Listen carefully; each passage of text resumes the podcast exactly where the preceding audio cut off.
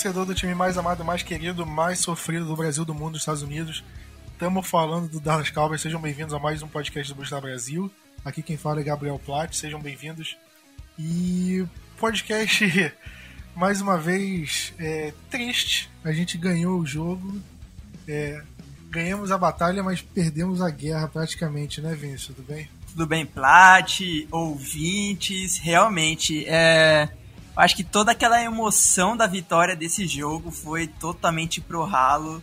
Acho que pelo menos eu e a galera que era do, do grupo de assinantes, eu imagino que todos os torcedores do Cowboys, é, pós-lesão do deck, meio que assistiu, quem assistiu o jogo assistiu por que era o time e tudo mais, mas no final das contas não tinha tanta importância mais a, essa vitória. Essa vitória ficou em segundo plano dessa vez. Pois é, né? É, é engraçado que aí o time tava numa crescente, o time tava bem. E logo depois, quando o time tava tão bem assim, a gente viu a cena do deck acontecendo e foi aquele balde de água fria.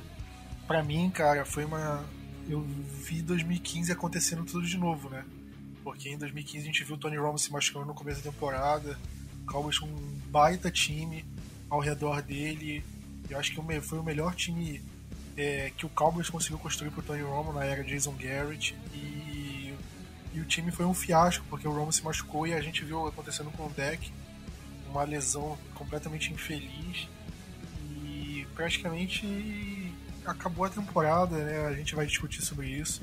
E antes de entrar no mérito do jogo e de tudo mais, só querendo falar que não é só o Cowboys que tá azarado em relação à lesão, esse tipo de coisa, porque o Blue Star Brasil também tá assim. É, o Diego, nosso participante de sempre do podcast, conseguiu é, ter uma lesão no tornozelo no mesmo dia que o deck. Inacreditável. Isso é inacreditável. A gente colocou ele na Injury Report aqui do podcast. Ele vai passar essa semana fora. Então, Diego, se estiver ouvindo a gente aí, melhoras. Tudo de bom para você. Vai ficar tudo bem. E não só ele, né? Teve mais membro da equipe que se machucando, né, Vinícius? A bruxa tá solta na nossa equipe. Realmente, a gente tem que começar a tomar cuidado. Eu, eu brinquei, né, com isso. A gente tá. O Cowboys e o, e o Blue Star tá disputando para ver quem tem mais jogador barra é, colaborador lesionado. Mas vamos, vamos tomar cuidado todo mundo. O Guilherme também vai, vai entrar no injury report aí que machucou. Mas vamos nessa. Pois é, cara. A situação tá complicada para todo mundo. Então, 2020 é um ano pra gente apagar da memória. Daqui a 30 anos, 2057, o filhinho, netinho da gente vão perguntar, papai, vovô, é, como é que foi o ano de 2020? Fala, meu filho, não faço a menor ideia, esqueci completamente. Porque tem que ser assim. Que, que ano, que anozinho safado, hein? Que ano. Mas vamos falar do jogo, né? Vamos falar da partida, que foi uma partida bem que uma partida com problemas do Cowboys, né? Mas a gente viu algumas melhoras também. É, a gente viu é, algumas coisas é, diferentes do que a gente vinha vendo nas, nas, últimas partidas. E uma coisa que eu, pelo menos eu pude perceber foi em relação à defesa. O Cowboys cedeu 34 pontos se você olhar no placar, ó, 34 pontos. Mas leve em consideração aí que 7 pontos vieram de uma pick six do deck. Então a defesa, entre aspas, sofreu 27 pontos. E se você levar em conta que teve outro turnover também do, do Andy Dalton, basicamente no red zone, você vê que a defesa, é, em situações normais, né, na CNTP, ela sofreu um número menor do que de pontos do que ela vinha sofrendo nas últimas partidas. Você acha que a defesa realmente melhorou, Vinícius, ou você acha que é, o Giants, que é um time mais fraco, e por isso ele pontuou menos do que os outros times. Ah, não, é. É interessante ver no jogo uma melhora defensiva. Em certo ponto, né? Porque em questão de pontuação, ainda, ainda foi uma pontuação alta para o que o Giants marcava no, nos últimos outros três jogos, né? No começo da temporada, nos quatro últimos jogos. Mas a gente pelo menos diminuiu a quantidade de jarda corrida, é, de jardas cedidas, jardas aéreas também, né? Não teve tanta jardas, foi só 200 e pouquinhas jardas, 222 jardas, se eu não me engano, por Daniel Jones. menos de 100 jardas corridas pro, né, pro ataque do Giants era algo que a gente não tava tendo no, nas outras rodadas, porque a gente tava quase to tomando mais de 100 jardas facilmente dos outros times. E é isso. Infelizmente é uma melhora, mas é uma melhora contra um Giants que deve buscar a first pick, se não pelo menos um top 5 do draft do ano que vem eles vão estar. Então, ainda, infelizmente, ainda não é um momento para é, alegria da defesa, ainda precisa melhorar em muito. São muitos pontos é, que, ainda, que ainda acontece falhas. Aí ajuda que a gente machucamos, né? O, o Tristan Hill machucou, rompeu o ligamento, tá fora da temporada numa jogada que é o tipo de jogada que você fala assim, caraca, você não consegue, você não consegue entender como que ele machuca ali. Ele só tava tentando sair do Daniel Jones para não dar uma falta pros caras e ele acabou se lesionando. Então é algo meio que surreal. E junta com o resto de caminhão de lesões que nós temos, principalmente na defesa, né? Então, assim, já é todo, é todo um, um ciclo. A gente é treinador novo, sem pré-temporada, mudança de esquema, acrescenta a quantidade de lesão. Dois, dois jogadores lesionados na, na linha defensiva, tem mais dois na, né, para completar o front seven, os linebackers. Aí tem, sei lá, um, dois, tinha dois, agora só tem um por enquanto de defensive back. Então, assim, querendo ou não, é uma coisa que influencia muito a nossa defesa, essa quantidade de jogadores lesionados. Mas não tem como é, também ser carinhoso com eles e falar que é, culpa, é tudo culpa disso e não culpa dos próprios jogadores, porque também é muito culpa deles.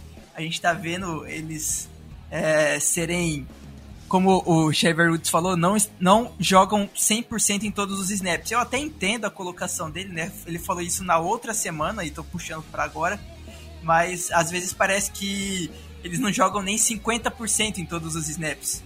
E a gente precisa melhorar muito essa parte também. Eu concordo com você, Vinícius, mas eu queria acrescentar uma coisa. É, eu acho que no coletivo a defesa do Cowboys ainda está devendo, isso é óbvio. Mas eu acho que se a gente olhar algumas peças individuais, eu vi uma melhora. É, eu vi o Jalen Smith, por exemplo, jogando melhor, o que é um ótimo sinal, porque ele estava muito mal nas, nas primeiras semanas da temporada. E o DeMarcus Lawrence jogou muito bem, né, Vinícius? A gente criticou muito o DeMarcus Lawrence, que, que poxa, ele tá ganhando mais de 20 milhões por temporada, um baita contrato, e ele não estava fazendo render, né? É, ele estava sumido, jogando poucos snaps, aí ficou lesionado. É, e não é o que a gente espera de um jogador como o DeMarcus Lawrence. Se você pegar o fim de temporada dele de 2019 e esse começo de 2020, ele estava realmente muito abaixo. E esse jogo ele foi muito bem, né? É, eu não sei se é demérito do OL do Giants, que eu acredito que tem uma parcela, mas ele foi bem. Ele teve sec no Daniel Jones, teve fumble, né? Aquele retornado com Anthony Brown. Foi um, uma jogada do DeMarcus Lawrence e ele foi muito bem. E pelo menos para mim isso é um bom sinal, porque por mais que a gente possa chegar e falar, ah, é, ele só jogou bem por causa do Giants, que o Giants é ruim. Mas ainda assim, por, por mais que seja verdade, é, isso ainda, ainda dá um, pelo menos uma confiança pro jogador. Para o jogador pensar, caramba, consegui ter um bom jogo agora, vou manter a sequência, vou treinar, treinar duro. Se eu conseguir agora, eu vou conseguir no próximo fim de semana. E aí vai eu acho que isso pode ajudar também, porque eu acho que pode ter um pouco de falta de confiança, de ter uma jogada boa. E a gente viu isso agora com o próprio DeMarcus Lawrence, o Aldon Smith jogou bem de novo, é, o Jalen Smith, o Anthony Brown, eu gostei da forma como ele voltou a jogar. Então, para mim, individualmente, a gente vai melhorando. Óbvio que a gente ainda tem defeitos, defeitos coletivos, que precisam muito ser. É, que eles precisam ser corrigidos, mas esse tipo de coisa, pelo menos para mim, é um sinal positivo que eu fiquei, pelo menos eu fiquei contente quando eu tava assistindo, né, Vinícius? Não, realmente, e até quero acrescentar um, alguma coisinha rápida. O Aldon é, é uma situação que, se a gente não tivesse o Alex, o Alex Smith jogando esse último jogo, né, participando de né, um pedaço do, do último jogo do time do Washington, ele seria provavelmente um dos maiores candidatos a Comeback Player of the Year. Porque o cara ficou cinco anos basicamente fora da liga totalmente. né, sofrendo, passando por diversos problemas pessoais, com bebida, entre outras coisas. E ele volta, parece como se ele nunca tivesse saído. Claro, não é o mesmo jogador da carreira de rookie, quando ele estava é, mais de 10 sacks por, por temporada. Mas a volta que ele tá fazendo pro time do Dallas, se a gente tirar o Aldon Smith da nossa linha defensiva, desculpa, mas a nossa linha defensiva vai pro buraco. Então, ele trazer, ele, ele traz uma uma um up a mais nessa, nessa linha defensiva que eu imagino que ninguém esperava disso dele. A gente esperava do DeMarcus Lawrence, por exemplo, a gente esperava do, do Everson Griffin, que é um jogador ótimo em, no Vikings e no Dallas não tá fazendo absolutamente nada. E tá vindo de quem a gente menos esperava, que é do Aldo. E isso é muito bom pro time e deve, né, como você disse, quem sabe essa vitória em cima do Giants, essa diferença que fez na defesa, da defesa ter jogado melhor, que isso flua para os próximos jogos também. Pois é, Pois é, eu acho, eu tava conversando até com o pessoal da Liga dos 32, inclusive mando um abraço para eles, e a gente, eu tava discutindo em relação ao comeback player, era o Cipoy, comeback player do of the Year. E eu tava falando, cara, eu não acho que o Aldon vai ganhar, até porque qualquer quarterback que se machuca e volta, ele sempre é o favorito para ganhar. E, mas eu acho que o Aldon vai sair com os votos, pelo menos. Eu acho que ele vai ser o melhor não quarterback é, na, na categoria. Porque o Big Ben vai disputar pela liderança se ele continuar jogando do jeito que ele está. E o Alex Smith, só por, por ter pisado em campo, para mim ele já merecia. Porque é, o cara, para é, não só. Tipo, o cara quase perdeu a perna por conta da lesão que ele teve. E só dele conseguir voltar.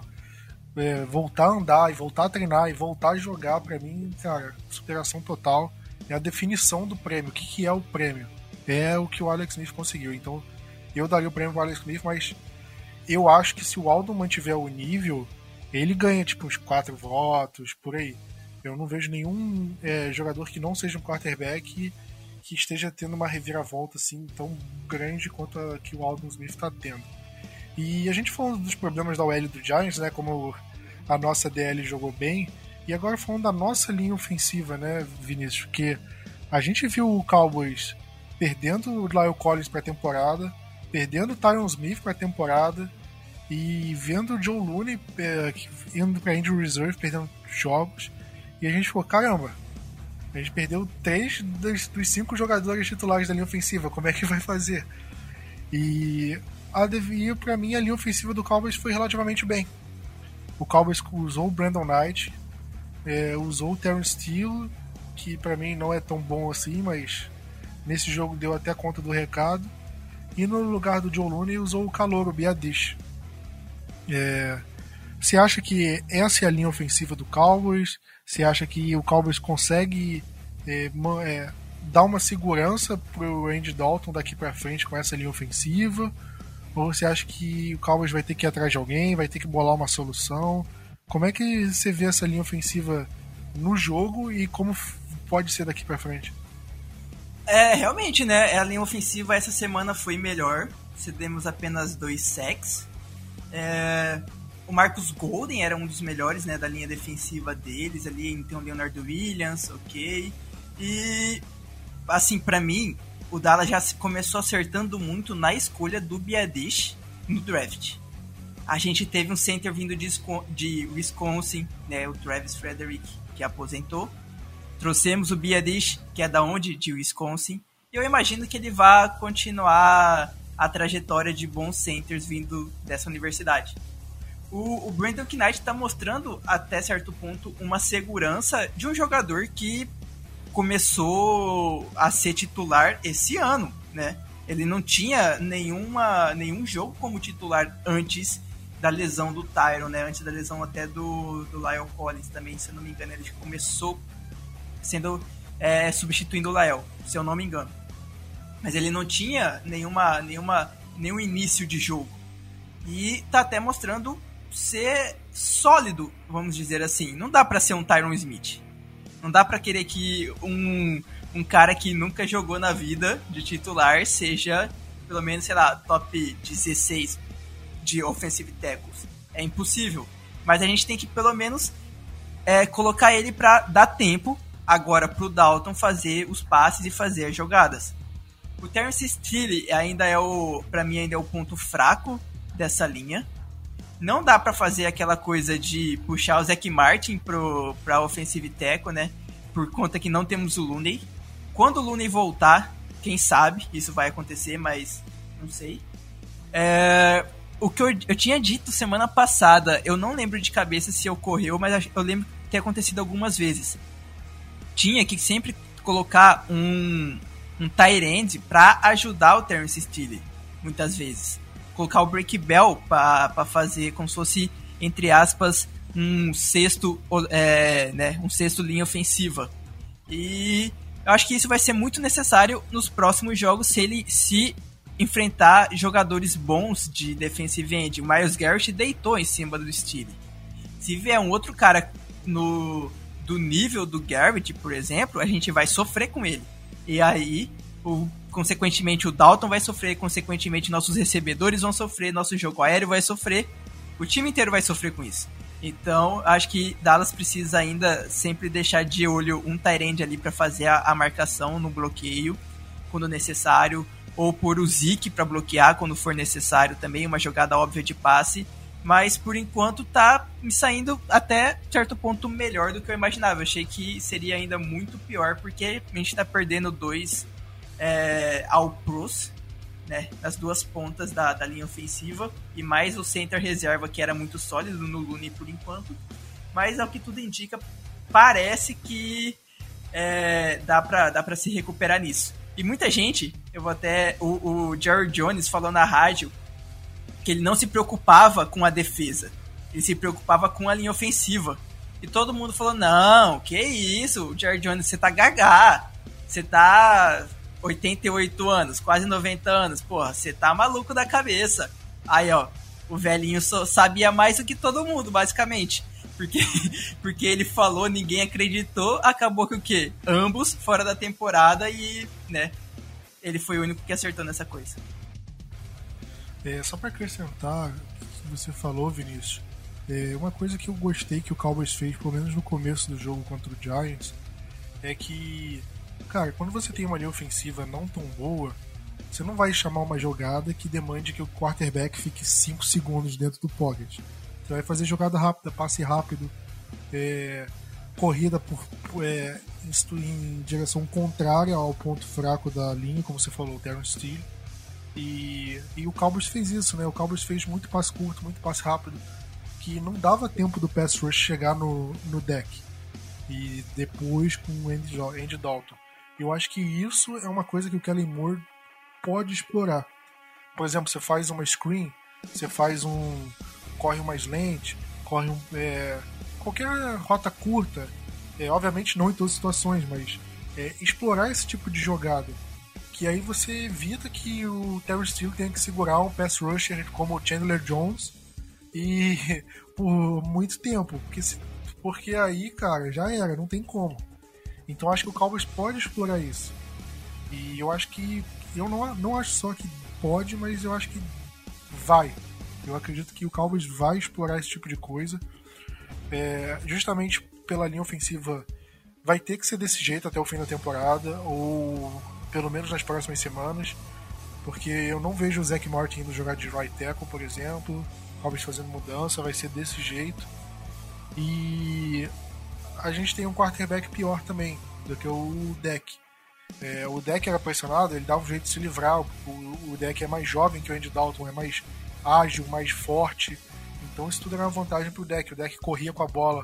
O Andy Dalton não, o Andy Dalton é um cara quarterback que fica mais dentro do pocket, é um cara que vai fazer 33 anos esse ano, então não é mais um cara que jovem, um cara é, tão atlético. Então o Cowboys tem que explorar isso. Ele não pode ter mandar que o Dalton é, escape da pressão da mesma facilidade que o deck escapava. Então, com certeza o playbook vai ser alterado é, em medida dessas mudanças e, e eu acho que o Cowboys vai conseguir lidar bem com isso na medida do possível. E só para complementar também uma situação que para mim é, representa muito em relação ao Conor McGovern. Porque o McGovern é um calor, é um calor, desculpa, ele foi um calor de terceira rodada na temporada passada e a gente esperava muito dele. Caramba, você drafta um jogador de linha ofensiva na terceira rodada, você espera que ele tenha nível para jogar em titular. E ok, ele é um guard, mas o Cowboys estava tentando fazer uma transição para tackle, podendo jogar. E esse ano o Cowboys preferiu colocar o Brandon Knight, que foi undrafted, ele não foi draftado ano passado. Colocou o Terrence Steele, que não foi draftado nesse ano. Colocou o Biadish para jogar, que é um calor de fim de quarta rodada desse ano. E não colocou o Conor McGovern. Então, cara, o que está acontecendo no treino para ele não jogar? Ele deve estar tá treinando mal, não deve estar tá rendendo, não deve encaixar no esquema alguma coisa. Mas tá me, tá me cheirando muito mal isso. Por que, que o McGovern não joga? Eu, eu começo a duvidar seriamente da capacidade dele. Que aí seria mais uma escolha jogada no lixo do tema do draft do ano passado, que foi terrível. E. E difícil, né? Porque era uma lacuna que a gente achava que estava preenchida e talvez não esteja. Então é mais um problema para se resolver. Né, Vinícius? Também tem isso. É, eu vi o David Hellman, que é um escritor, né, escreve para o site do Dallas Cowboys, e ele até falou no Twitter: não é problema de saúde, nem nada do tipo. Mas quem sabe, não é porque é um jogador que foi escolhido na antiga comissão técnica. Não é um cara que agrada a nova comissão técnica e por isso também não tem tanta chance assim pro estilo que o Joey Philbin quer de linha ofensiva. Pode ser também, acho que é uma teoria que pode ser levantada. Sim, sim, eu acredito que isso tenha parcela. Mas se o cara é bom, cara, você não vai chegar num Zack Martin da vida e falar, porra, esse cara não serve pro meu estilo, não vou colocar ele em campo. Óbvio que o, a gente nunca espera que o McGovern chegue no nível do Zack Martin. Mas se ele fosse um cara com qualidade suficiente, a gente ia pensar, cara, é ok, ele não, talvez não se encaixe no esquema, mas com as lesões que a gente está tendo, é melhor a gente colocar ele em campo. E nem assim ele está entrando. Isso é minha preocupação. Esse é o meu maior motivo. E às vezes ele está entrando comigo. Ele está sendo inativo em alguns jogos. E me preocupa. Me preocupa bastante. É... Mas falando aqui de outro problema, uma coisa que me incomodou nessa partida foi em relação aos special teams. A gente pode muito bem falar, caramba, o Greg Zerline ganhou o jogo pra gente no field goal, é, você vai cornetar os special teams. É, a propósito, o Zurline quase errou aquele chute, hein, Vinícius? Quase matou a gente do coração. Mas é, eu queria comentar só dois lances aqui do, da, da, da, do time de especialistas. O primeiro foi aquele fake field goal que terminou em touchdown. Que a, o special teams do Cowboys naquela jogada foi ridículo, vergonhoso. Porque o Cowboys deixou o jogador do Giants completamente livre numa gafe enorme e ele anotou o touchdown que, por muita sorte, o Cameron Fleming cometeu uma falta imbecil que anulou o touchdown deles. Porque, cara, foi inacreditável o Cowboys é, deixar o cara daquele jeito completamente livre no, no field goal. E a outra gafe também, que foi o Cowboys é, ter forçado a quarta descida, o Giants ia pro punch e por um erro, o Cowboys estava com 12 homens dentro de campo. E aí o Giants ganhou 5 jardas e chutou um field goal. Se a gente olhar o placar, olha quanto foi o jogo no final. Foi 37 a 34.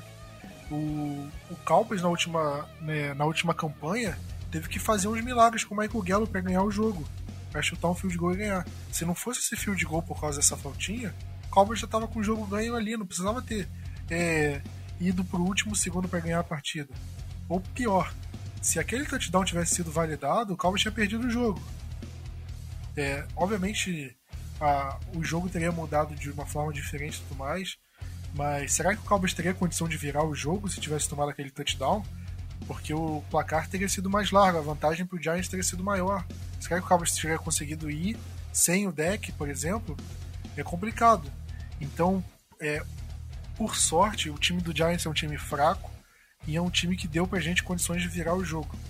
Mas e quando o time não dá?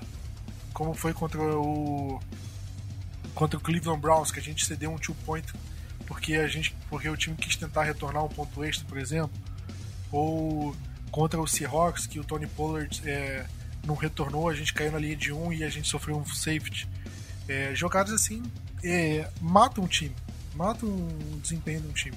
E agora, com essas lesões, com a defesa jogando mal e com o Andy Dalton principalmente, é, não criticando o Dalton, mas é, é, sentindo a falta do deck, mais sentindo agora sem o deck, é, vai ser muito mais difícil passar por cima de erros bobos como esse.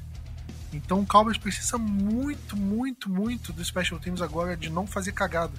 De jogar o simples, fazer o simples, é, não querer enfeitar, garantir o básico mais ou menos e dar condições para o Andy Dalton vencer a partida. Porque se se dificultar, o Cowboys não vai ganhar a partida que pode ganhar.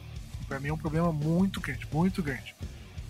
Mas, Vinícius, vamos falar do maior tema do jogo, né? A gente comentou antes da partida, antes da, da nossa análise aqui mas eu acho que vale comentar de novo que foi a lesão do deck, né? Que infelizmente foi o ponto alto da partida, né? O momento que definiu não só o jogo pro Cowboys e acabou não definindo o jogo, né? Porque a gente ganhou, mas define a temporada pro Cowboys basicamente, né? Porque foi uma lesão muito feia, muito feia. Para quem se lembra, me lembrou a lesão do Allen Hurns contra o Seahawks nos playoffs que um jogador caiu em cima do pé dele, quebrou o tornozelo. Para mim a do Hurns foi pior, foi bem pior. E foi uma lesão feia, né? Eu tava comemorando, eu tava fazendo um tempo real do jogo no Twitter do Blue Star. E eu tava é, eu tava colocando do deck, boa corrida, ganhou 9 jardas. E quando eu olhei pra televisão e vi o pé dele virado, cara, eu fiquei branco. Eu fiquei, não, não é possível, não acredito, não acredito. Eu não tava acreditando no que eu tava vendo. Porque o deck não é um cara que se machuca. O deck você não viu em nenhum momento o deck perdendo snap porque tá machucado, porque não pode jogar. O deck jogou todas as partidas desde que entrou como titular em 2016. Todas as partidas ele tava. E agora vão ser os primeiros jogos da carreira profissional que ele vai perder. E não é lesão. É, não é uma lesão, ah, tá com dor na coxa, ah, sentiu o músculo da virilha, ah, sentiu o músculo. Não, foi uma lesão é, não é aquela lesão de jogador chinelinho, né? É aquela lesão, infelizmente, que, cara, não tem jeito. Rompeu, quebrou um tornozelo, uma infelicidade. O, e o pior é que o Logan Ryan, o jogador do Giants, ele, ele foi atrás da bola, né? Ele tava olhando para a bola e infelizmente caiu em cima do pé do deck. Foi, se o pé do deck talvez fosse tivesse um centímetro pro lado, não teria acontecido isso. Foi uma jogada tão infeliz, é, inacreditável. É, Vinícius, acha que que o time vai é, o time vai conseguir usar isso para se fortalecer ao longo da temporada, de usar isso como motivação? Ou você acha que a moral do time tá lá embaixo? Primeiramente, Plat, é, né, realmente foi uma lesão muito feia e assim, eu, você falou, citou o Hearns, mas tirando o Hearns e agora tirando o Deck, eu de cabeça, sim, eu não lembro de nenhum jogador que sofreu uma lesão tão séria quanto, quanto ambos. E eu já, sei lá, torço por Dallas desde 2010, se eu não me engano, e eu não tô lembrado disso. Ok, o Romo sofreu as lesões dele e ficou fora da temporada, mas eram lesões, tipo, quebrou a clavícula, mas não aparecia por conta que tem o pad, né? Então tem toda aquela proteção, você não vê.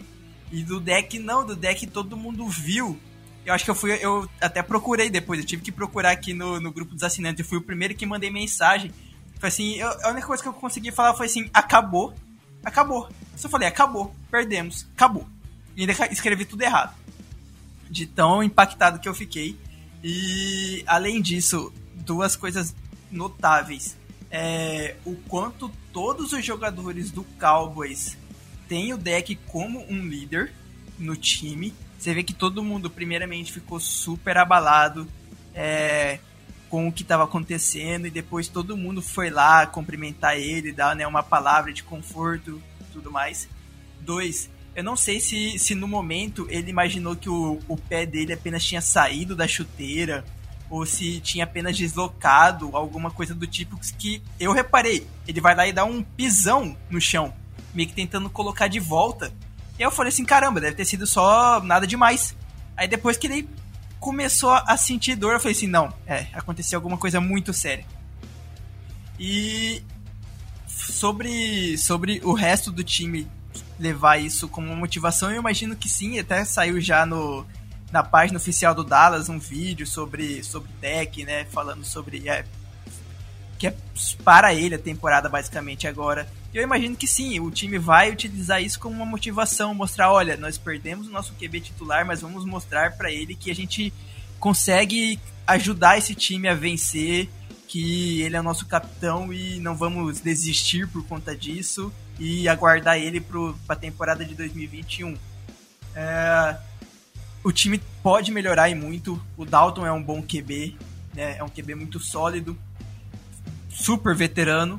E a gente está numa, numa divisão né, fraca que temos muita capacidade de ir para os playoffs e carregar por mais jogos essa mensagem de suporte para o deck e de mostrar que a temporada é para ele. Pois é, e sobre o lance do, do deck, da lesão, é assim que ele sofre a lesão, né, que ele cai no chão, ele olha pro pé, ele segura assim mais ou menos a canela e ele dá uma porrada no chão com, com o pé, com o pé praticamente virado, parece que parece que ele achou que estava só deslocado, que se desse uma porrada ia voltar pro lugar. E parece que quando você desloca o ombro e você toma um tranco para ele voltar pro lugar, o deck parecia que tava tentando isso. Meio que eu acho que não tinha caído a ficha para ele, que ele tinha quebrado o tornozelo. E. E mostra também a vontade dele de, cara, eu não quero me machucar, eu quero voltar, eu quero ganhar.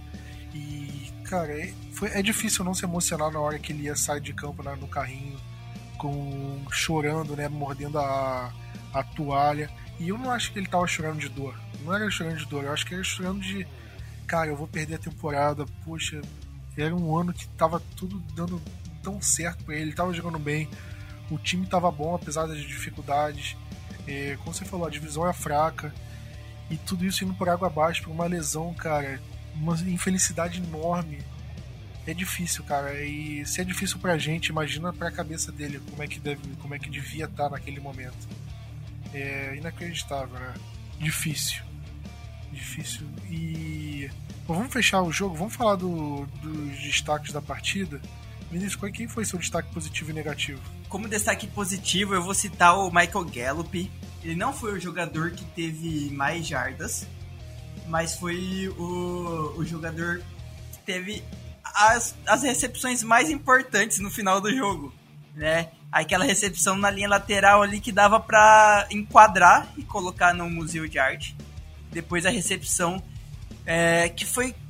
Eu, eu, não sei explicar, que a recepção foi muito bonita, foi muito boa também, o jeito que foi. Foi perfeito, tanto o passe como a recepção do, do Gallup, duas jogadas em sequência que deixou o, né, o, o Greg Deleg para fazer o, o field goal. Então, ele tá mostrando que é um cara clutch e que vai ser muito importante pro, pro futuro.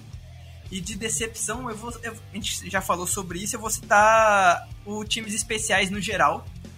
Tirando o, o Zurline, porque ele fez quatro field goals, então não dá pra criticar muito ele, apenas por passar um sufoco na gente, porque a bola deu umas, umas andadas, umas desviadas ali que parecia para fora, e volta, vai para fora e volta.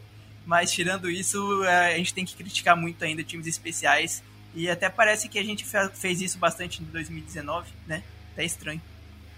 Olha, o meu destaque positivo, vou falar o Zeke, porque ele não estava correndo tão bem nas últimas partidas, seja por problema dele ou por problema da linha ofensiva, e ele estava sofrendo fumble. E nesse jogo ele conseguiu jogar bem, não só já conseguiu jogar bem, é, conseguiu anotar touchdown, mais de um. Então, para mim foi um bom jogo dele o Cowboys vai precisar dele mais do que nunca daqui para frente. E destaque negativo, eu vou falar do Everson Griffin. É, ele não tá jogando bem, tá jogando muito mal, muito mal.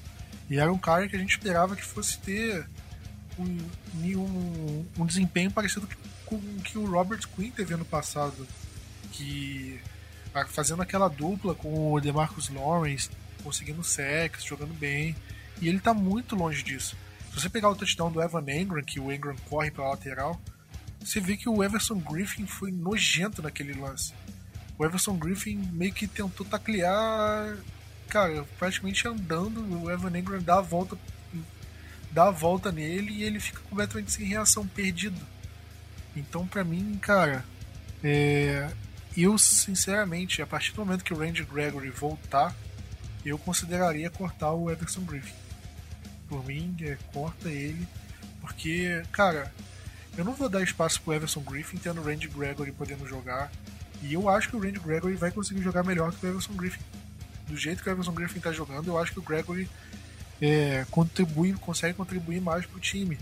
O Dorrance Armstrong talvez consiga contribuir mais, o Bradley Anai e, dá, e por aí vai. Então é complicado. O Everson Griffin para mim, para mim acho que desse primeiro quarto de de NFL, primeiros cinco jogos aí de NFL, para mim ele é a grande decepção do Cowboys. Inacreditável. E falando agora do da, da semana, né? É, para suprir a lesão do, do, do Dak Prescott, o Cowboys estava com, com precisando de mais um quarterback para o elenco, né? O Cowboys tinham três, além do Dak, o Cowboys estava com o Andy Dalton e com o Ben DiNucci, que foi a escolha de sétima rodada. Então, com a saída do, do deck, você coloca mais um quarterback. E o Cowboys fechou com o Garrett Gilbert, com o jogador ele não teve muito destaque na NFL desde que chegou. E ele teve destaque agora ele jogou se eu não me engano na na Alliance Football League né AAFL agora eu não sei o nome. Eu não sei se foi essa ou se foi na XFL né. Foi uma dessas ligas paralelas que que aconteceram no, na, na off-season né acho que foi acho que foi a AAF é, e ele jogou, teve um certo destaque, aí voltou para NFL, mas não jogou muito bem, não teve muito é, muito para onde jogar, né? E estava no practice squad do Browns, foi contratado. E não tem muito o que dizer, né? Ele é um cara que vai vir como terceiro quarterback, ou seja, para ele jogar, o Decker tem que estar tá machucado, que aconteceu, o Dalton tem que machucar e o Ben DiNucci tem que machucar. E se o Cowboys perde seus três primeiros quarterbacks, você pode pôr qualquer um naquele lugar que o time já era. Então ele é aquele cara que, cara, você só vai jogar em últimos recursos. E se você for entrar em campo é porque o time já tá ferrado de qualquer jeito. Então não tem muito que a gente comentar, analisar sobre o jogador, porque é um cara que não vai entrar em campo. E se entrar é porque o time já era. é... Mas Vinícius, como eu comentei no começo do podcast, que na hora que aconteceu a lesão do, do deck me lembrou muito de 2015. E o Cowboys terminou aquela temporada 4 e 12. Cowboys eh, viu o Romo se machucar duas vezes na temporada, no mesmo lugar e tudo mais. E a gente viu os reservas jogando muito mal. Você acha que com o Cowboys, com o Andy Dalton, vai jogar, vai ser assim também? Você espera que o Cowboys eh, vá jogar mal igual jogou em 2015 ou não? Não, eu não acho que vai ser tão, tão ruim assim, não. Eu lembro até do, de um dos quarterbacks, era Matt alguma coisa, era quarterback do Titans, né? Era sofrível, foi, foi, foi sofrível aquela temporada. E quem é mais antigo lembra da, dos anos que o Dallas, que né, o Romo sofre, é, lesionava no final da temporada. É o, o Olsen, o Olsen e o Kyle Orton. Kyle Orton, famoso Kyle Orton. E quem quem acompanhava essa época vai lembrar muito bem dele. E querendo ou não, o, o Andy Dalton é melhor que todos esses quarterbacks que já foram reservas, do, seja do home ou seja do deck. Tanto que, né, ele liderava, ele era o franchise quarterback do Bengals. E o Bengals não era um time ruim, o Bengals era um time ruim nos playoffs. É, infelizmente, que é na principal parte da temporada. Mas eu imagino que o Kyle, o Kellen Moore, perdão, citou, falou que não vai fazer tantas mudanças assim no, no playbook, porque disse que o, que o Dalton ainda é um jogador que sabe correr quando for necessário. Logicamente, a gente não vai, numa primeira para 10, fazer uma, uma, né, uma trick play para fazer o, o Dalton sair correndo. Mas ele vai ser aquele jogador que, entre aspas, até vai ser uma péssima comparação, mas tipo o Aaron Rodgers, quando for necessário ele corre, quando não tem para onde passar ele corre. Eu imagino que o Dalton possa ser ainda esse quarterback. Ah, tá todo mundo marcado, tem um espaçozinho ali para ganhar umas quatro jardas. Corre e ganha essas quatro jardas, que seja, não tem problema. E então, assim, para mim não é não vai ser não é terra totalmente arrasada. O Dalton ainda é um bom quarterback ele ainda continua sendo. Nós temos agora os, o. Continuamos tendo o melhor quarterback da nossa divisão. mesmo sendo o Dalton. Então, eu ainda tenho esperanças para esse time para 2020. E quem sabe vai ser dessa vez que o Dalton quebra essa, esse azar todo que ele tinha no Bengals de não ganhar jogos em pós-temporada. Quem sabe vai acontecer isso em Dallas, no estado natal dele, onde ele jogou no college, no high school, se eu não me engano também. Quem sabe agora acontece aquele desencanto de Natal no AT&T Stadium. Como você falou, né, o Andy Dalton, ele é um bom quarterback. Se você olhar entre os reservas da NFL, é, tirando os calouros que a gente não sabe como vai jogar, como por exemplo o Tua, né, o Herbert, que era um calor e agora é, era reserva e agora está começando a jogar titular. Mas se você pegar os reservas mesmo de fato, veteranos que estão jogando como reserva, para mim o Dalton é o melhor deles. Ou é tipo top 3 melhores. E é um cara que, obviamente, o time vai cair de qualidade, mas não tanto assim. O Dalton foi um bom QB na liga, nunca foi top 5 da liga, obviamente, mas eu acho que já esbarrou ali no top 10, top 12 em alguns momentos. Obviamente hoje não tá perto disso, né? Mas é um quarterback, cara, que eu acho que dependendo do time ele até beliscaria uma titularidade, hein? Eu prefiro ele do que o Bridgewater, por exemplo. É... Sei lá, prefiro ele do que o Joe Flacco que o Jets está colocando agora, que é inacreditável. e... Mas é um cara que ele vai manter o time competitivo. Em 2015, a gente viu o Cowboys perdendo o jogo com a defesa cedendo 10 pontos. Porque o ataque não conseguia fazer 10, 11 pontos para ganhar a partida. E esse ano, cara, tipo, eu acho que se a defesa ceder poucos pontos, eu acho que o Dalton tem capacidade de ganhar a partida pra gente. E somando isso com a divisão que não tá tão boa, se o Cowboys fizer um 8-8, é, um 9-7, e eu acho que isso passa muito mais pelo é, como o Cowboys vai jogar dentro da divisão, que são jogos fáceis, eu acho que o Cowboys tem condição de, de, de brigar pelo título da divisão e ir até de certa forma longe na, na temporada. Porque o Dalton pode jogar num, num nível para ganhar do Eagles, para ganhar do Washington, para ganhar do Giants de novo. E aí são mais cinco jogos. O Cowboys tem duas vitórias, aí gente vai para sete. Então, cara, daí, se a gente pensar, cara, então a gente só precisa ganhar mais um ou dois jogos fora da, da divisão. Então, olhando assim, não é tanto, não parece ser tanto. Então pode ser que o Cowboys tenha uma chance. Eu acho que a chance diminuiu, obviamente. Eu coloco o Eagles como favorito para a divisão agora, justamente pela ausência do deck. Mas eu acho que o Cowboys tem uma chance, uma chance maior que de Washington e do Giants. Tranquilamente. De, de brigar e ganhar pela, pela divisão. Wild Card eu acho que não tem como. Porque aí entrariam os times de outras divisões que já que já já estão com um recorde melhor que o Cowboys. E eu acho que vão ter um recorde melhor que o Cowboys depois. E para mim não tem jeito, ainda mesmo que tenham três vagas. E Vinícius, você tem o injury report aberto aí, porque parece que o Cowboys vai ter alguns reforços é, para essa semana, né? Realmente, Plat, é. Acho que, pelo menos no, no injury report, tem notícia boa. Hoje, o único que não treinou foi o Everson Griffin. E não foi por lesão, foi por algo. Eles não relataram o que é, só colocaram que foi. É, não treinou e não é por lesão.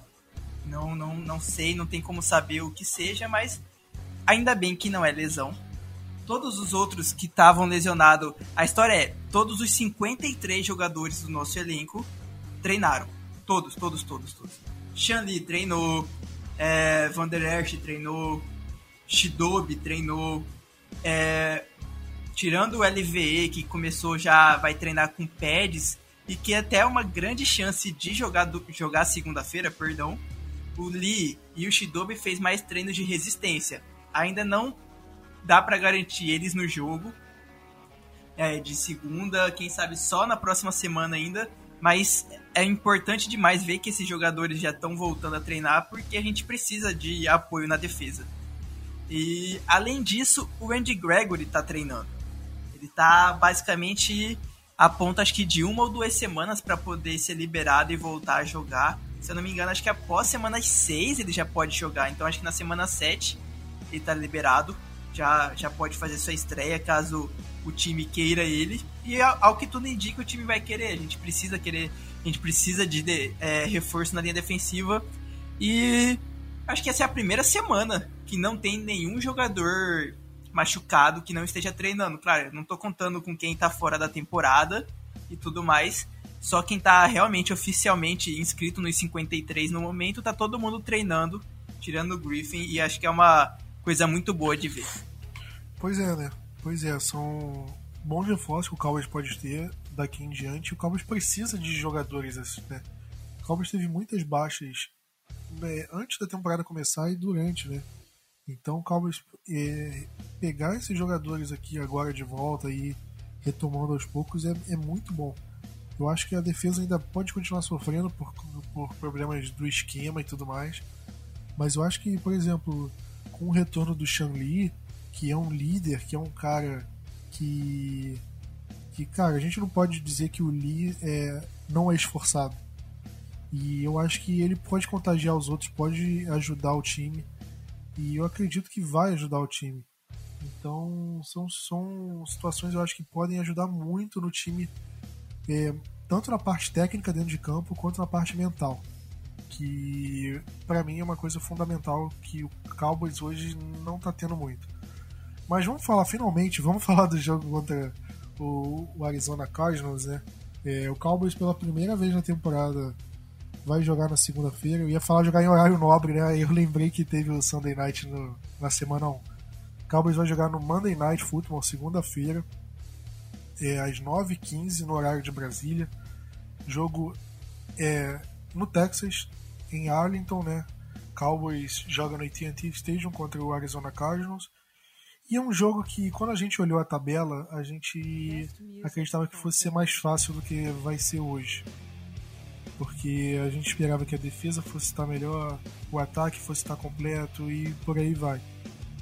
E para mim, o maior problema do Arizona Cardinals, obviamente, além do, do jogo aéreo com DeAndre Hopkins, com Christian Kirk, o próprio Fitzgerald, apesar de não tá, já estar tá com a idade batendo na porta, né? Mas a gente tem um grande problema que, para mim, Vinícius, é o jogo terrestre. Porque a gente vê o Cowboys como uma das piores defesas contra o jogo terrestre. E além disso, eles têm o Kenyon Drake, que, ok, não tá correndo tão bem assim, mas é um bom running back o Chase Edmonds, que na red zone ele tem incomodado, ele tem anotado touchdowns ao longo da temporada.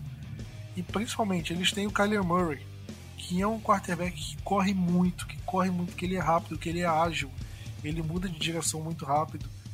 E para mim vai ser um problema enorme, enorme.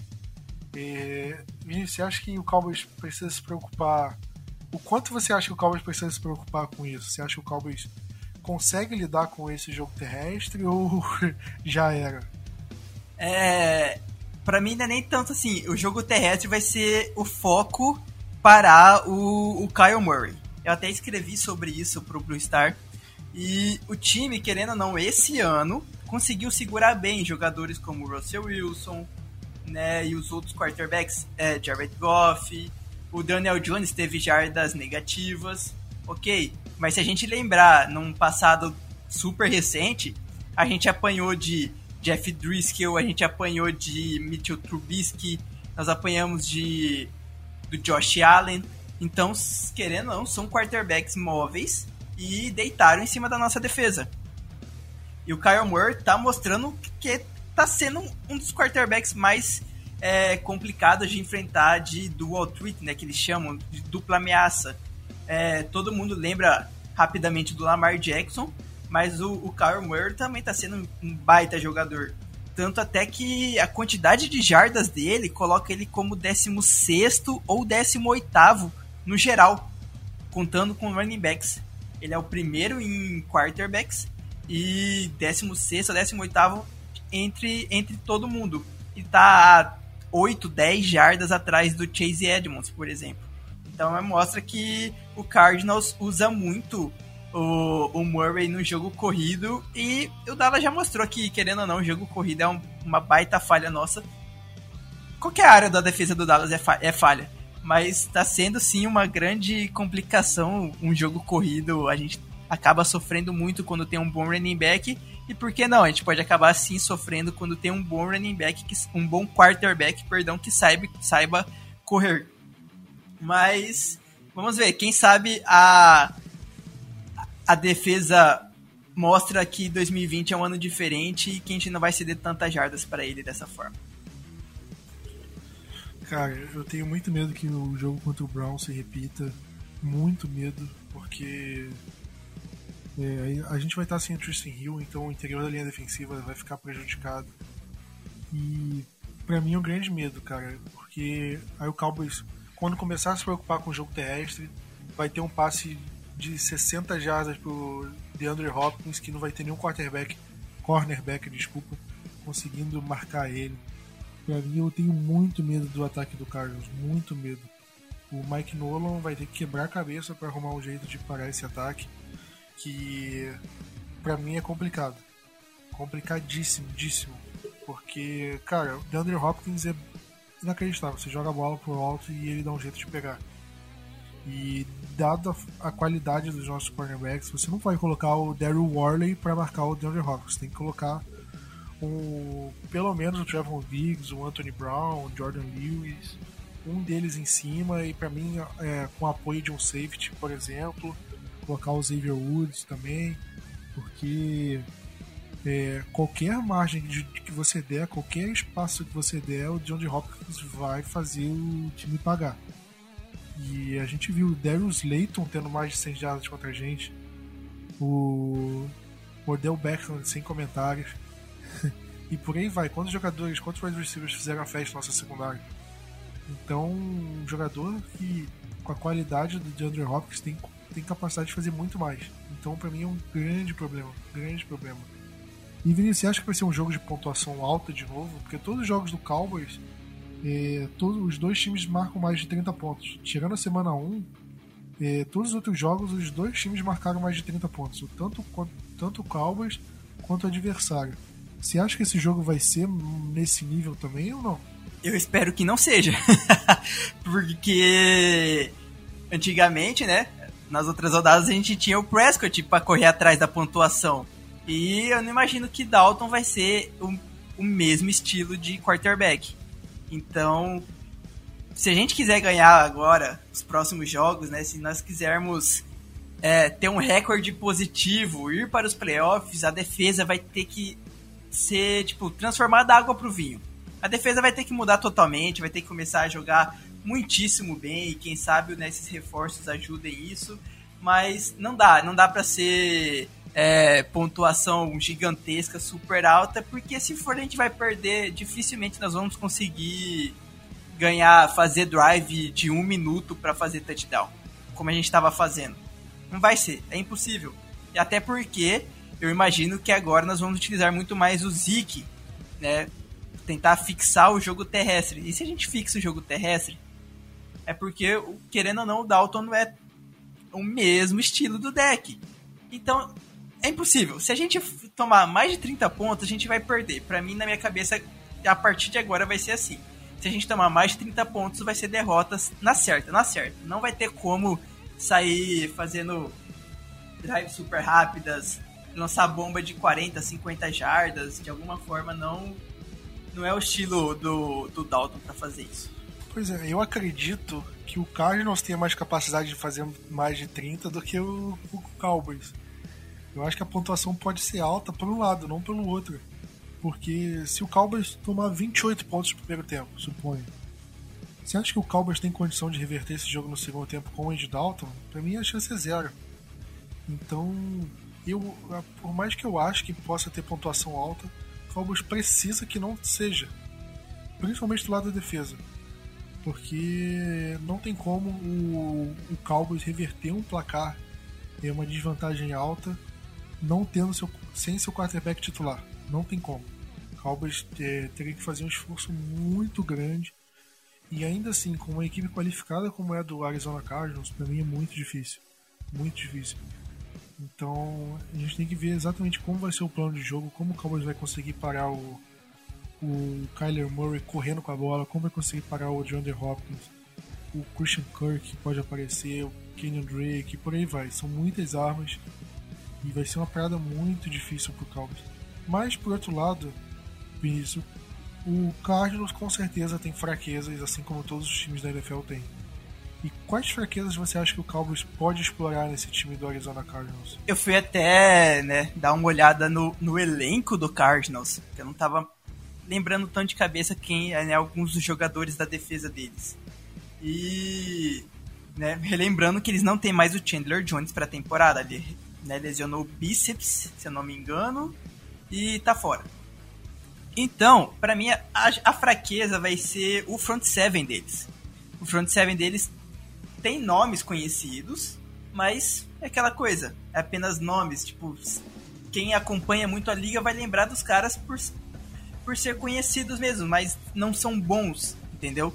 É, e como nós precisamos é, ter tempo de jogo, ter mais tempo que o adversário, utilizar o nosso jogo terrestre muito mais, então para mim vai ser isso. A gente vai atacar essa fraqueza que é o front seven deles. O, principal jogador deles era o Chandler Jones. Aquele, o Chandler Jones é um cara surreal de bom, que ninguém dá nada para ele, ele sempre é meio esnobado em qualquer premiação. E o cara joga de forma surpreendente.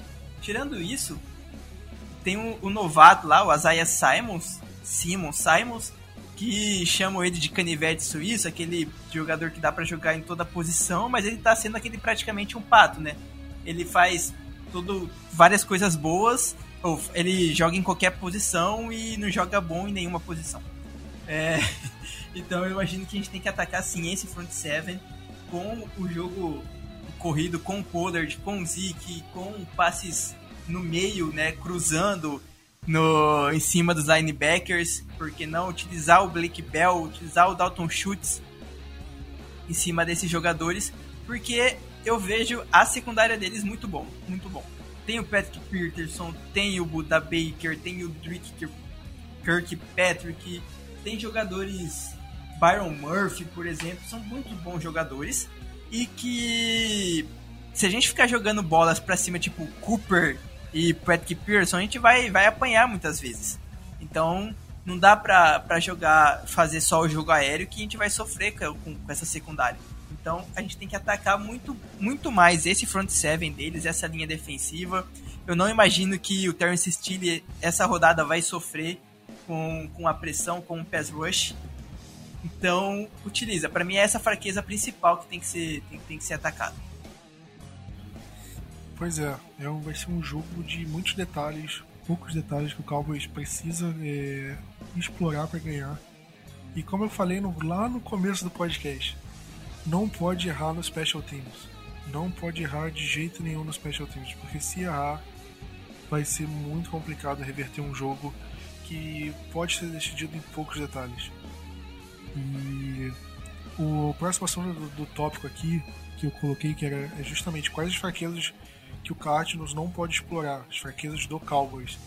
E para mim é justamente Special Teams, porque o Cowboys é, retorna kickoff mal, o Cowboys tem problemas em é, justamente nessas situações de times especialistas. O Cine Lamb está retornando o punch relativamente bem e isso não julgo. Mas o Cowboys deixa de ganhar muitas jardas em, em, em jogadas de special teams e comete gafes, como a gente viu no jogo contra o Giants, no jogo contra o Browns. E o, o, o pode explorar esse tipo de coisa para ganhar o jogo. Porque se o Cardinals forçar erros do special teams do Cowboys, o Cardinals vai ganhar essa partida. E o, o Cowboys não precisa, não pode de forma alguma dar margem para erro, principalmente em, uma, em um setor do time tão chave quanto o special teams. O Cowboys não pode perder field goal, Cowboys não pode deixar field goal bloqueado, punch bloqueado, é, cometer falta em quarta descida na hora do punch, dar o first down automático, é, fumble em retorno de punch, ou retornar kickoff errado e por aí vai. É, para mim, um setor chave. Eu acho que o Special Teams pode ganhar o jogo pelo Cowboys ou pode fazer o Cardinals ganhar o jogo.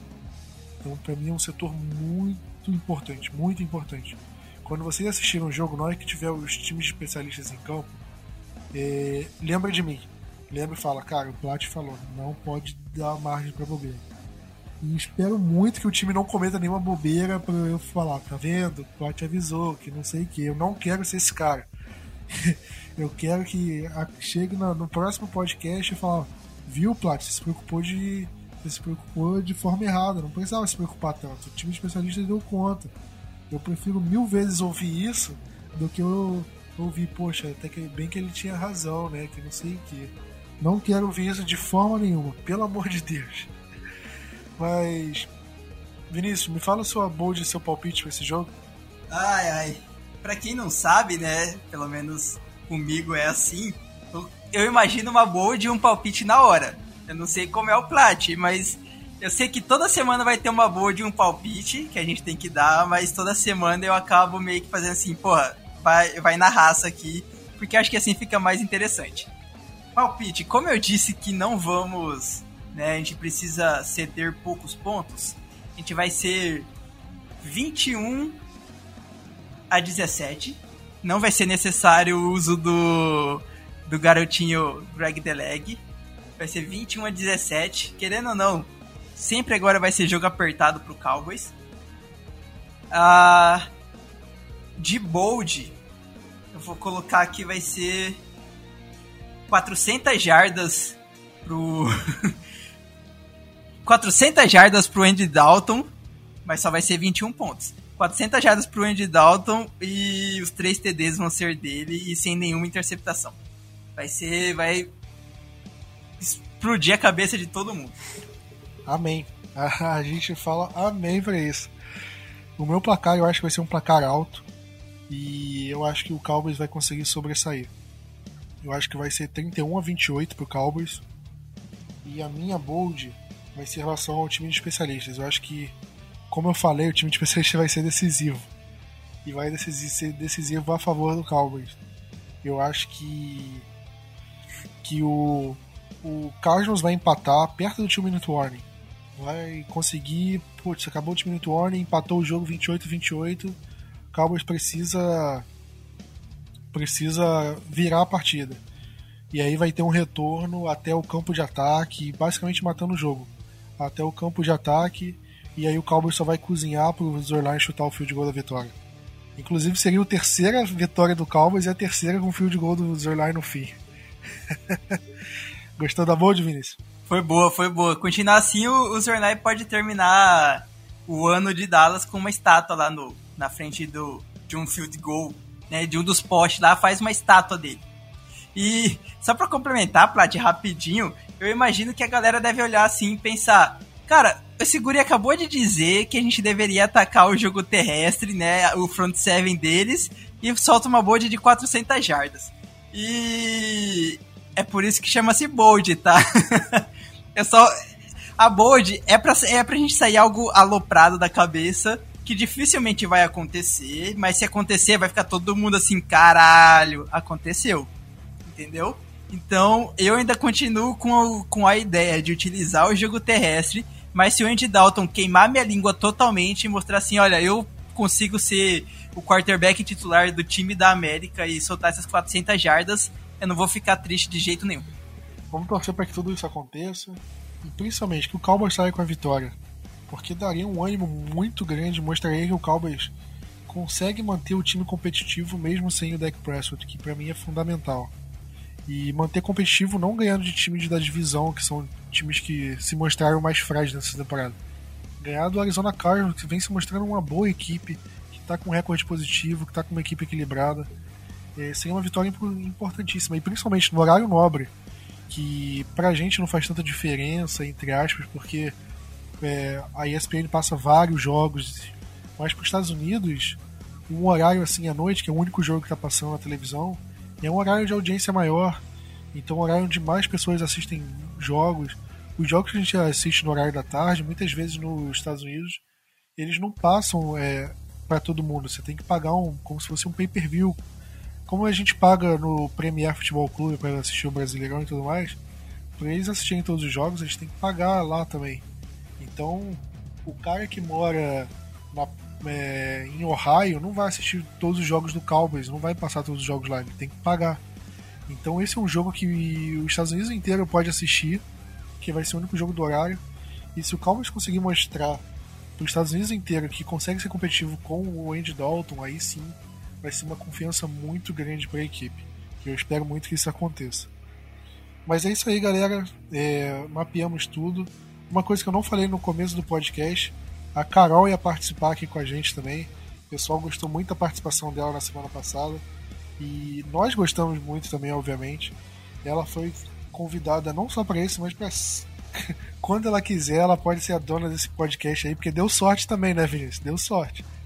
E mas infelizmente ela teve imprevisto também, não pôde participar. Foi um desfalque praticamente de última hora. E Carol, você tá ouvindo isso? Sempre convidada. Quando quiser, pode vir aqui, pode tomar meu, meu microfone. Ou se você quiser, eu expulso Vinícius, expulso Diego, te coloco no lugar aqui. Ou a gente arruma uma vaga, tem problema não, tem problema não. Mas é isso aí, quer deixar um recado no final, Vinícius? Ah, é. O Diego que tome cuidado com essas lesões dele, porque pode acabar acontecendo alguma substituição. Mas tirando tirando essa, toda essa brincadeira, é basicamente isso. É uma boa chance de todo mundo ver o Dallas em horário nobre. É, poderia ser um daqueles jogos que é recorde de audiência. Quem sabe pode acontecer sim. Todo mundo querendo ver o, os adversários secando o Dalton e a torcida né, dos Cowboys no horário nobre querendo acompanhar e ver o quanto esse time pode é, dar alegrias no futuro dessa temporada com o Dalton pegando um jogo inteiro de titular. Isso aí, isso aí. Então, podcast ficando por aqui. Agradecemos a todos mais uma vez pela audiência. Semana que vem tem mais e assim diante até até onde o Cowboys quiser que a gente vá. É isso aí, galera. Valeu, tamo junto e Go Cowboys!